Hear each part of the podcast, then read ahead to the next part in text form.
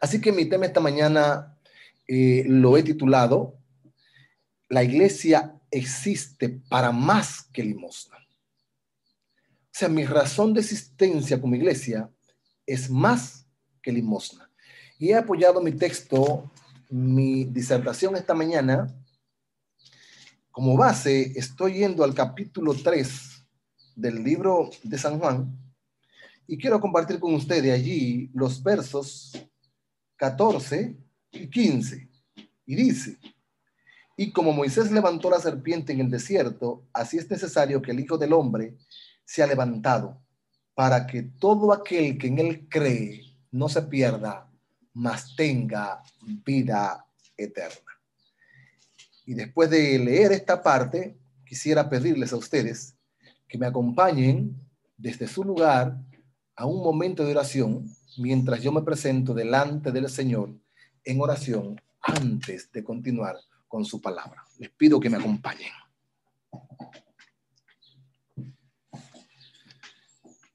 Dios eterno y Padre Santo que estás en los cielos. La gloria, la honra y la alabanza son para ti. Tú eres nuestro Dios. Tú eres nuestra esperanza. Tú eres nuestra salvación. Estoy en tu presencia y estoy en el nombre de Jesús para pedirte, para suplicarte que perdone mis pecados, que tu justicia me cubra, que tu espíritu hable a través de mí y que tu palabra llegue con poder para salvación y vida eterna a todos los que estamos en esta plataforma.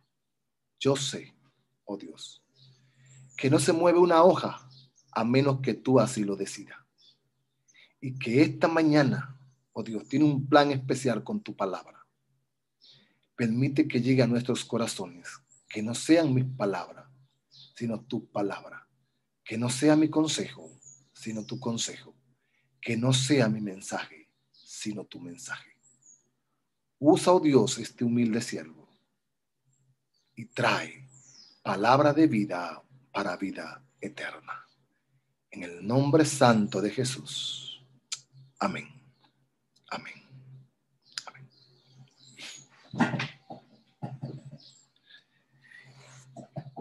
En el capítulo 2 del libro de los Hechos, el verso 43, escrito por Lucas, Lucas escribe que muchas maravillas y señales eran hechas por los apóstoles. Él no la describe, él no cuenta nada ahí sino solamente con aquellas cortas palabras. Él dice que los discípulos hacían muchas maravillas y señales. Y en el capítulo 3 del mismo libro de los Hechos, él decide narrar, contar una de esas maravillas. Y yo creo que ustedes conocen ya esa historia y conocen también esa maravilla. Pero quisiera que juntos pudiéramos leer, repasar la historia pusiéramos ver la historia eh, en la palabra de Dios. Capítulo 3 del libro de los Hechos. Dice la palabra de Dios.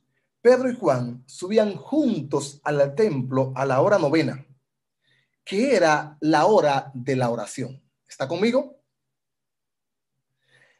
Y había un hombre cojo de nacimiento que era llevado y dejado cada día a la puerta del templo que se llamaba la Hermosa, para que pidiera limosna a los que entraban al templo. Este, cuando vio a Pedro y a Juan que iban a entrar en el templo, les rogaba que le dieran limosna. Pedro con Juan, fijando en él los ojos, le dijo, míranos. Entonces él los miró atento, esperando recibir de ellos algo. Pero Pedro dijo, no tengo plata ni oro, pero lo que tengo te doy. En el nombre de Jesucristo de Nazaret, levántate y anda. Entonces lo tomó por la mano derecha y lo levantó. Al instante se le afirmaron los pies y tobillo. Y saltando, se puso en pie y anduvo. Y entró con ellos en el templo andando, saltando y alabando a Dios. todo el pueblo lo vio andar y alabar a Dios, y lo reconocían que era el que se sentaba a pedir limosna a la puerta del templo, la hermosa. Y se llenaron de asombro y espanto por lo que había sucedido.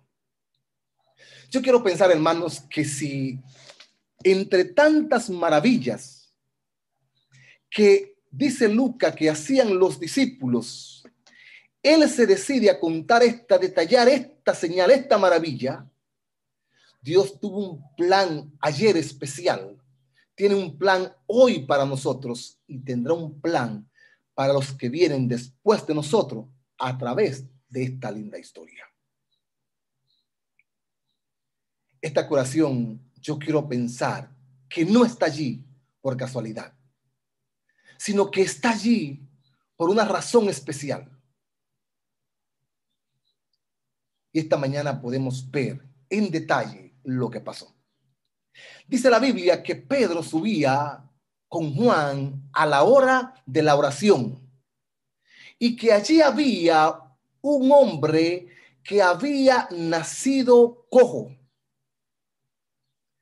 Alguna versión dice que este hombre era cojo desde el vientre de su madre. Y es claro, la Biblia me apoya en esto cuando dice que yo fui concebido en maldad, fui concebido que nací en pecado. Desde el vientre nacemos con una situación de pecado. La misma que trae este hombre es la misma situación que nosotros como seres humanos tenemos. Este hombre nació cojo. No fue que se cayó de un andamio. No fue que lo chocó un motor. No fue que se cayó de un mulo. No fue que tuvo un accidente. Este hombre nació cojo. Él no sabía otra cosa que no sea ser cojo. Desde su nacimiento, él había nacido cojo. Y creo que se parece bastante a nosotros, bastante a mí. Que nacimos en pecado, dice el Salmo 58, que nos apartamos desde la matriz Tremendo. Nacemos con una condición, igual que este cojo. El libro Hecho de los Apóstoles y la historia de la redención narran y dicen que este hombre había anhelado, había querido ver a Jesús, pero él vivía lejos del escenario en que Jesús desarrollaba su ministerio y le había sido imposible llegar hasta Jesús. Y cuando tuvo la oportunidad de que alguien lo llevara, solo llegó para saber que Jesús había venido, lo habían matado, había resucitado y se había ido. Sus esperanzas en el mismo momento se sumaron. Para él no quedó esperanza, así que tuvo que resignarse y en ese mismo momento tomó la triste decisión de vivir, de pedir limosnas. Quiero decirte en el nombre del Señor este mundo solo nos puede dar limosnas. Es triste la vida de este hombre que decide vivir lastimeramente de lo que le puedan dar. Es una vida muy triste pensar que hombres creados a imagen de Dios, para gloria de Dios, viven de limosnas. Es muy triste el lugar donde estaba estaba sentado en la puerta de la iglesia. Allí lo dejaban cada día para pedir limosna, no sé cómo pasó, porque de repente aquel que no encontró quien lo llevara antes a Jesús, de repente encuentra a alguien que después que Jesús se va, lo lleva cada día, lo coloca en la puerta de la iglesia para solo pedir limosnas. Bueno, como en la cultura que vivo se usa mucho esto, pedir limosnas, pero también he visto que hay quienes alquilan personas con condiciones para beneficiarse, también puedo pensar que alguien negoció con este hombre, ¿verdad? Y lo llevaba diariamente, lo buscaba, lo llevaba y lo buscaba solamente para compartir beneficios. Es lo que yo quiero pensar. Ahora allí estaba el hombre cada día en la puerta de la iglesia solo para pedir limosnas. Y yo quiero ver dos cosas especiales. Quiero ver representada en este hombre a toda la humanidad pecadora y quiero ver representada en Pedro y Juan a la iglesia. Pero al mismo tiempo quiero ver que el trato que recibe este hombre de Pedro y de Juan es el trato que debe recibir toda persona pecador, toda persona pecadora, todo pecador de la iglesia.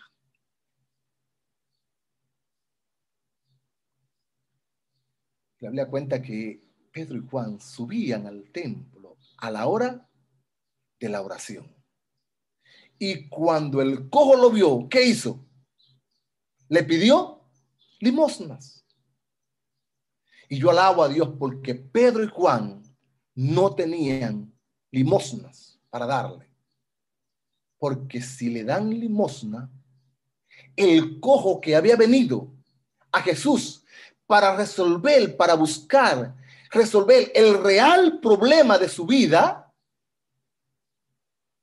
que era la parálisis, que era paralítico, que no podía andar, si Pedro y Juan hubiesen tenido un par de monedas, el hombre hubiese seguido siendo cojo.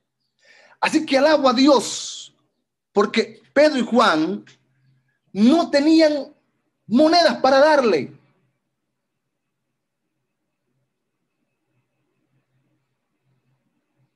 Esa es la triste condición de este mundo. Por más que el mundo nos ofrezca, por más que el mundo quiera darnos, por más que recibamos del mundo, todo esto es solo limosnas. Soñamos y queremos, anhelamos un buen profesional no es malo. Tener propiedades no es malo. Tener dinero no es malo. Pero al fin y al cabo, todo esto se convierte solo en limosnas. Porque por más cosas que tengamos, por más cosas que podamos adquirir, al fin y al cabo seguimos cargando a cuesta nuestro mayor problema el problema del pecado y la muerte que es la paga del pecado. Por más lejos que lleguemos, por más cosas que consigamos, por más fama que tengamos, por el poder que abarquemos, seguimos cargando a cuesta nuestro problema de pecado y de muerte. Ahora Pedro y Juan pasan y el cojo que era un experto ya en pedir, le extiende la mano.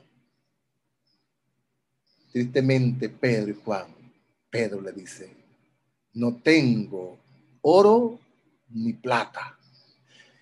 dice el ángel en que su rostro desfalleció, bajó la cabeza, porque esperaba una moneda pero Pedro cuando le enderezan él que dice, míranos.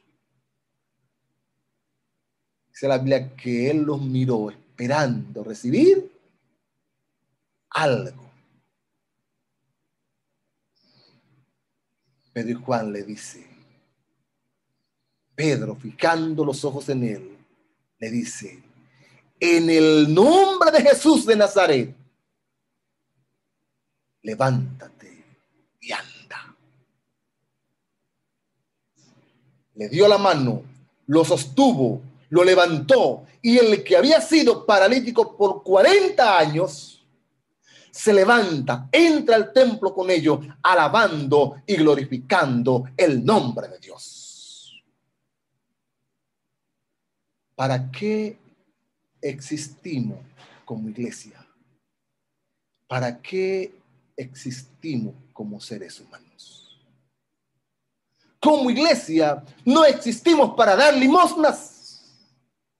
Como iglesia existimos para levantar a Cristo, para darle a Cristo a la gente para su salvación y para vida eterna. Es posible que como iglesia estemos enredados en buenos programas, buen régimen de salud, muchos ejercicios, buenos consejos. Pero si al fin y al cabo enseñamos a la gente a comer bien, enseñamos a la gente a hacer ejercicio, enseñamos a la gente a guardar el sábado y no le damos a Cristo Jesús, No importa cómo viva la gente, si no tiene a Cristo, está irremisiblemente perdido. No existimos para programas. Es posible que seamos expertos como iglesia en hacer grandes programaciones, pero que no seamos expertos en presentar a Cristo Jesús, el Rey de la Salvación. No estamos existiendo, no estamos diciendo que son malos los programas. Estamos diciendo que como iglesia existimos para que el nombre de Cristo sea levantado, porque el mismo Jesús dijo, más yo, si fuere levantado, a todos atraeré a mí. Y este término levantar tiene varias connotaciones. Cristo fue levantado literalmente cuando fue clavado en la cruz del Calvario. Cristo fue levantado cuando ascendió, ascendió al cielo. Pero Cristo tiene que ser levantado en su gloria. Debemos glorificar el carácter de Cristo, representando a Cristo, predicando a Cristo, dando a Cristo, hablando de Cristo y viviendo para Cristo Jesús. Como iglesia, como seres humanos, nuestra misión es levantar a Cristo Jesús para que todos los que miren a Él sean salvos por Cristo Jesús, nuestro Salvador. Así que Pedro levanta el cojo. Pero decíamos al principio que este relato no está allí solamente como un relato. Quiero que miremos un poquito atrás y veamos la historia de Pedro. Ese Pedro cobarde, ese Pedro que negó a Jesús, ese Pedro que no fue capaz de resistir ante las preguntas en el juicio contra su maestro. Ese mismo Pedro es el Pedro que hoy está de vuelta. Es el Pedro que le da la mano al cojo, que levanta al paralítico y que por medio de él se hace la curación. El capítulo sigue diciendo que todo el pueblo, todo el pueblo vino, se agolpó en la puerta del templo a la hermosa para contemplar aquel gran milagro.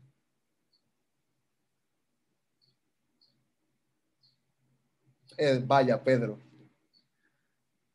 La Biblia dice que debemos estar siempre listos y preparados para presentar defensa con macedumbre ante todo aquel que demande razón de la fe que hay en nosotros. Como iglesia no estamos, no existimos para dar limosnas, para dar cosas. ¿Por qué? Porque dice la Biblia que todo lo que hay en el mundo, los deseos de la carne, la vanagloria de la vida, los deseos de los ojos, no provienen del Padre, sino del mundo y que todo esto perecerá. Pero el que hace la voluntad de Dios permanece para siempre, dice la palabra de Dios. Pedro dice, Mas vosotros soy real sacerdocio, nación santa, pueblo adquirido por Dios para anunciar las virtudes de aquel que os llamó de las tinieblas a la luz admirable. Existimos para presentar la luz de Cristo, existimos para presentar la salvación de Cristo Jesús. Y en el momento en que estemos listos para llevar a Cristo a los seres humanos, Dios preparará el escenario. Así que aquel Pedro que negó a Jesús, aquel Pedro que fue un cobarde, Dios le preparó un escenario más grande para reivindicar el nombre de Dios, para poner en alto a Cristo Jesús y para que ese Pedro que fue un cobarde tuviera la oportunidad de levantar en grande el nombre de Cristo. El capítulo 4 dice que habían allí unos cinco mil hombres. Yo no sé cuán grande era la turba que estaba en el, aquella noche cuando Pedro llegó a Jesús. Yo no sé cuán grande, cuántas personas habían. Pero mi Biblia me dice que en aquel escenario preparado por Dios para este momento, ese escenario que trajo la curación del cojo, esa oportunidad que Dios le dio a Pedro de reivindicar su nombre, habían allí cinco mil personas. Cuando toda aquella gran multitud acude al templo para ver el milagro, Pedro dice, pero ¿qué es lo que le pasa a ustedes? Ustedes están sorprendidos como si, si, si por nosotros mismos hubiéramos hecho este gran milagro. Ese Jesús, ese Jesucristo al que ustedes despreciaron, al que ustedes entregaron, por el cual ustedes lo cambiaron por un homicida, pidiendo que se le dé un homicida y crucificaron al autor de la vida, ese Jesús en nombre de Jesús Cristo. Este milagro fue realizado. Este hombre que está delante de ustedes no fue con nuestro poder. Este hombre que está delante de nosotros está allí porque Cristo Jesús le dio la sanación y le da la salvación. Y hoy te digo en el nombre de Jesús que cuando tomemos la firme decisión de siempre levantar a Cristo, cuando pongamos a Cristo en primer lugar, cuando el nombre de Cristo sea reivindicado en nuestra vida, cuando representemos el carácter de Cristo, el escenario va a estar listo y el mundo va a conocer que hay salvación, que hay esperanza, que hay vida en Cristo Jesús. Pedro no, no barajó el pleito. En el mismo momento que llegaron, le presentó a Cristo Jesús. Cuando tenga la oportunidad de la vida, debe saber que como iglesia existimos para levantar a Cristo. Debo saber que como persona existo para levantar a Cristo. Cada escenario, cada momento, cada situación, cada circunstancia es mi oportunidad para presentar a Cristo, el autor de la vida y el autor de la salvación. No veamos situaciones, veamos oportunidades para presentar a Cristo Jesús, nuestro Salvador. Yo alabo a Dios porque Dios le preparó el escenario a Pedro. Un escenario grande, un escenario donde estaban las personas que habían pedido que crucifiquen a Cristo. Y Pedro tiene la oportunidad de verlos de nuevo y decirle, ese Jesús, ese Jesús es el autor de la salvación.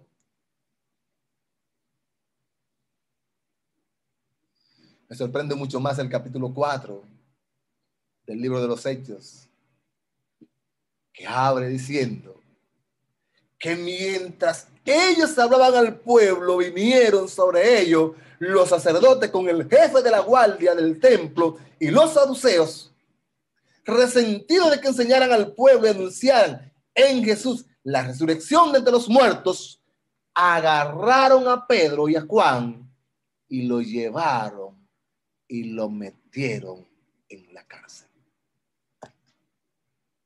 Oh, hermanos, que ninguna situación cuando esté de parte de Cristo Jesús te intimide para seguir predicando a Cristo Jesús.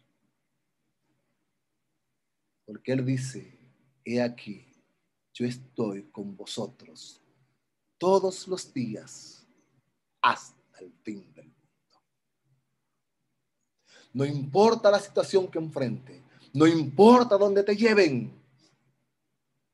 Dios, cuando te decidas a levantar a Cristo, Él estará contigo todos los días hasta el fin del mundo. Y el escenario de repente cambia. Todo aquello que había sido un gozo, todo aquello que había sido una gloria, todo aquello que era un gran milagro, todo aquello que fue preparado para glorificar el nombre de Dios, de repente se esfuma. Porque ahora Pedro y Juan están metidos en la cárcel. Y podemos pensar, podemos razonar, ¿cómo es que Dios obra? Pero debo decirte, hermano, hermana que tenga esta plataforma, Tú existes para anunciar a Cristo. Y Él te va moviendo de la manera que Él quiere. Él te va llevando donde Él quiere. Él te va guiando a la persona que Él sabe que debe decirlo. Tú no existes para tus propios planes. Existimos para los planes de Dios. Las fichas que son verdaderamente movidas por Dios tienen una razón de ser. Y esa razón es que alguien se salve. Pues que ya Pedro y Juan habían preparado al pueblo, ya Pedro y Juan habían predicado al pueblo, ya Pedro y Juan le habían levantado a Cristo al pueblo. Faltaba un escenario aún más grande que Dios lo tenía preparado, hermanos. Y esto sí que quiero leerlo textualmente en la palabra de Dios. Escuche esto capítulo 4, verso 5 del libro de los Hechos. Aconteció al día siguiente que se reunieron en Jerusalén los gobernantes. ¿Quiénes estaban allí? Los gobernantes. Escuche más. Los ancianos y los escribas. Más estaba allí, dice la palabra de Dios, el sumo sacerdote Anás y Caifás, Juan Alejandro y todos los que eran de la familia de los sumos sacerdotes. Y poniéndolos en medio le, le preguntaron a Pedro y a Juan, ¿con qué potestad o en qué nombre habéis hecho vosotros esto? Entonces Pedro, lleno del Espíritu Santo, les dijo, gobernantes del pueblo y ancianos de Israel, puesto que hoy se nos interroga acerca del beneficio hecho a un hombre enfermo de manera que ha sido sanado, sea notoria a todos vosotros y a todo el pueblo de Israel, que en el nombre de Jesucristo de Nazaret, a quien vosotros crucificaste y a quien Dios resucitó de los muertos, por él, este hombre está en vuestra presencia sano. Este Jesús es la piedra rechazada por vosotros los edificadores, la cual ha venido a ser cabeza de ángulo. Y ahí está el famoso texto que dice, y en ningún otro hay salvación porque no hay otro nombre bajo el cielo dado a los hombres en el cual podamos tener vida y vida eterna. ¡Wow! Aleluya.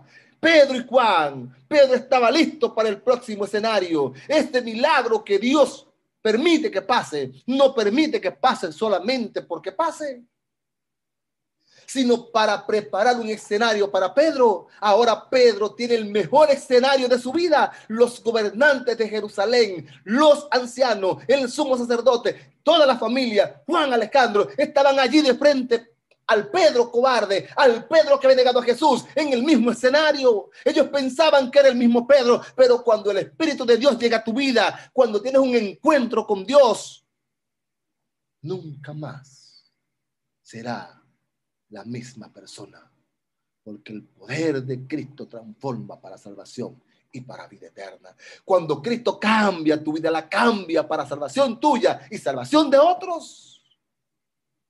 Y en aquel gran escenario, Pedro una vez más levanta a Cristo Jesús, lo pone en alto y le dice, ese Jesús es el autor de la vida, el autor de la salvación, porque en ningún otro hay salvación y vida eterna, solo en Cristo Jesús. Yo digo gloria a Dios, hermanos, porque aquí yo como parte de la iglesia,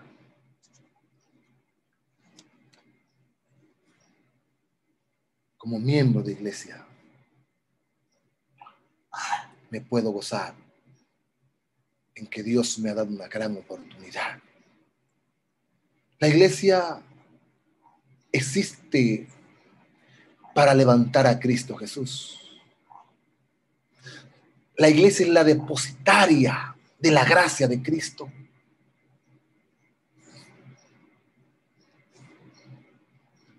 Ninguna institución en el mundo trata con el problema vital del ser humano. Solo la iglesia.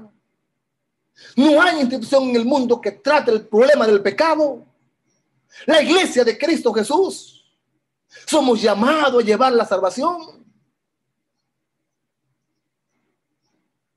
Así que si quieres celebrar, tú eres la persona que Dios ha elegido para decirle al mundo que en Cristo hay salvación y hay esperanza. ¿Eres un pastor de la iglesia? Pues glorifique el nombre de Dios, porque Dios te ha comisionado para tratar el verdadero problema del ser humano, que es el problema del pecado y la muerte eterna. Somos la única institución en la tierra que lleva salvación a los hombres.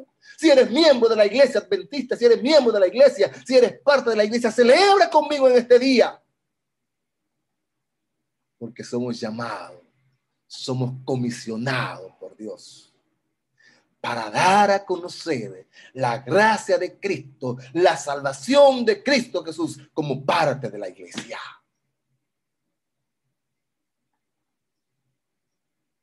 nuestra doctrina pro salud, nuestro régimen pro salud. Es bueno. Nuestra doctrina incuestionable. Lo que enseñamos es bueno. Pero lo bueno es que presentemos a Cristo Jesús. Si al fin y al cabo enseñamos a la gente a comer bien, a vivir sano, y se pierde, no tuvo razón de existencia no hicimos el trabajo que Dios nos ha mandado hacer. Nosotros existimos como iglesia para levantar a Cristo Jesús, nuestro Salvador. Nosotros existimos como seres humanos, no para dar limosnas. Existimos para dar más que limosnas en cualquier escenario, en la puerta del templo, adentro del templo, en la cárcel, frente a los gobernantes, donde quiera que estemos, nuestra única razón de existencia es levantar a Cristo Jesús, el Salvador de esta vida. Si como iglesia, si como ser humano no existe para llevar salvación a la gente, estás vivo de barde. Porque al fin y al cabo, un día, los que comen bien van a morir. Un día, los que hacen buenos ejercicios van a morir. Un día, los que son grandes profesionales van a morir. Un día, los grandes famosos van a morir. Un día, los poderosos van a morir. pero los que tengan a Cristo vivirán para siempre, porque que tiene al Hijo de Dios, tiene la vida eterna. Y esta es la vida eterna, que te conozcan a ti, el único Dios verdadero, y a Jesucristo, a quien has enviado. Somos llamados para levantar a Cristo. Somos llamados para predicar a Cristo somos llamados para dar a Cristo Jesús. No nos conformemos con dar limosnas. No nos conformemos con lo menos existimos para dar a Cristo Jesús. No sé si en esta plataforma como yo hay alguien que le quiera decir a Cristo esta mañana, permíteme, oh Dios, que mi razón de existir sea levantar el nombre de Cristo Jesús y no herdar limosnas. Existimos como iglesia para dar más que limosnas. Existimos para dar a Cristo Jesús, el Salvador de este mundo. Que Dios te bendiga. Que Dios nos ayude a en lo adelante tener una razón de existencia que sea predicar a Cristo Jesús, nuestro Salvador. Dios te bendiga, Dios te guarde.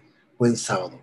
Y si como yo quieren levantar la mano y decir, hoy quiere existir para presentar a Cristo Jesús, para representar su carácter, para llevar su salvación, yo estoy también de la mano contigo y digo, quiere existir solamente para anunciar la salvación de Cristo Jesús. Si así lo desea, que Dios te bendiga. Prepárate para el escenario, porque Dios te va a dar el escenario. Y cuando llegues al escenario, haz como Pedro. En Jesús hay salvación, hay esperanza, hay sanación y hay vida eterna.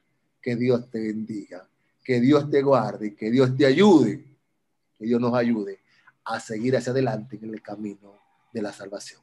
Bendiciones. Amén, amén. Gracias a nuestro querido hermano Jesús Reyes. Dios nos habló en esta mañana. El mismo Cristo nos plantea, nos motiva y nos dice, Juan 12, 32, y yo, eh, si fuera levantado de la tierra, a todos atraeré a mí mismo. Vamos a levantar, mis queridos, siempre a Cristo Jesús. Vamos a orar en esta hora para terminar nuestro programa eh, de oración, testificación y presentación de la santa palabra de Dios. Y voy a pedir inmediatamente a nuestra hermana Olga García eh, que tenga la oración por nuestros queridos presidentes y por los pastores de todo el país. Así que Olga García estará, estará orando por nuestros presidentes y por nuestros pastores de todo el país. Voy a pedir también a nuestra a nuestro querido hermano Rafael Martínez. Aquí está Rafael Martínez. Vamos a hacerlo con anfitrión Henry, a Rafael Martínez, para que Rafael nos haga la oración por los candidatos potenciales al bautismo. Que Dios eh, produzca en ellos arrepentimiento y conversión.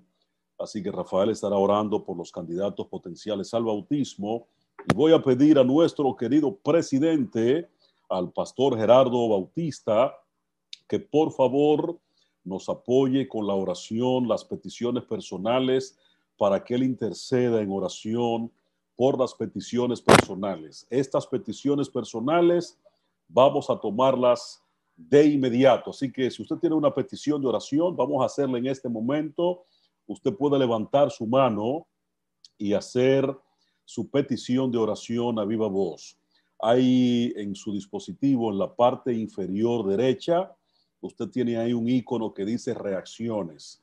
Usted le da un clic y elige levantar la mano e inmediatamente hace eh, su pedido de oración. Tengo aquí a una apreciada hermana mía, a quien amo mucho, con amor ágape, ella es Fanny Contreras. Eh, Fanny quiere hacer un pedido de oración. Fanny, eh, buenos días, adelante con tu pedido de oración. Buen día, feliz sábado, es mutuo. Eh, quiero por favor que oren por una joven señora, madre soltera, que vino, trabajaba para allá, para Bávaro, perdió el trabajo, está devastada porque no tiene dónde vivir, vive en un lugar familiar, la familia le dio la espalda y la están sacando. Tiene un niño operado de corazón abierto de apenas tres años y necesita, necesita que se le ayude y sobre todo para que Jesús pueda morar en su corazón. Gracias, Fanny, por este pedido de oración. Ya el presidente tomó este pedido, el pastor Gerardo Bautista, y estará orando por esta señora. Ella se llama Glenis. Glenis. Pastor Gerardo, orad por favor por Glenis, esta amiga de Fanny Contreras. Gracias, Fanny. Dios te bendiga. Vámonos inmediatamente también con la hermana Sonia Félix. Eh, Sonia Félix para que haga su pedido de oración en esta mañana. Adelante, hermana Sonia. Sí, en esta mañana quiero pedir la oración por la madre de unos hijos, que son unos nueve hijos que están en intensivo, Marciana Mota. Ella tiene una situación de salud muy importante. Y también quiero pedir que oren familia, mis padres y mis hijos, que Dios lo traiga al camino de nuevo antes de que sea tarde y que Dios me ayude a crecer en santidad. Bendiciones. Sí, hermana Sonia, no entendí, ¿la madre de quién? La madre de, de, de, uno, de mis amigos, que son como mis hermanos, que son, son todos católicos. Pero yo le estoy predicando a ver si Dios, aunque sea uno, se decide por el camino verdadero. Ella es marciana, está en intensivo con una situación de salud Ok. Y por la salud de su familia, entonces. Sí, por, la, por mi familia, mis hijos que vengan a sus pies. Ok, ok. Gracias, hermana Sonia. Vámonos inmediatamente con el hermano Rafael Martínez. Hermano Rafael, adelante con su pedido de oración. Feliz sábado. Feliz sábado para todos mis hermanos y para ese equipo que cada sábado y durante la semana pues están haciendo un trabajo en favor de la salvación de los demás. Eh, quiero un pedido especial sobre una hermana que recibió el COVID, pero en, en la clínica ella tomó la decisión de una vez que salga de ahí, ir a visitar la iglesia, formar parte de aquellos que van a heredar el reino de los cielos. Ella tomó su decisión si el Señor la levantaba y el Señor pues ha hecho una obra maravillosa. Ya ella rebasó todo y creo que ya a partir de, de este lunes pues va a estar en su casa y nos dijo a mí y a mi esposa que la fuéramos a buscar para comenzar a visitar la iglesia. Oren por ella. Elsa Aristi, la familia Aristi, pero con especialidad por ella y por su hija. Así que la oración por ella y que Dios la siga recuperando también por nuestra querida hermana Ana. Ana, que al junto de su hija, pues están recibiendo los estudios, la fe de Jesús, solamente la está deteniendo que su esposo le dé eh, la oportunidad del casamiento para ella, pues bajar a las aguas bautismal. Así que para el Señor no hay nada imposible que el Señor, que su esposo pueda dar esa oportunidad de casarse. Así que oremos insistentemente para que Dios abra camino, porque ella está asistiendo a la iglesia, ella está asistiendo al grupo que tenemos todos los domingos y nada, seguimos trabajando en favor de la, de, de la salvación. Gracias.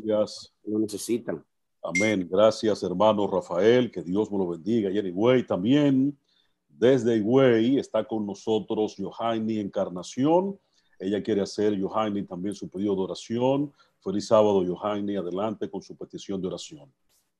Feliz sábado, bendiciones.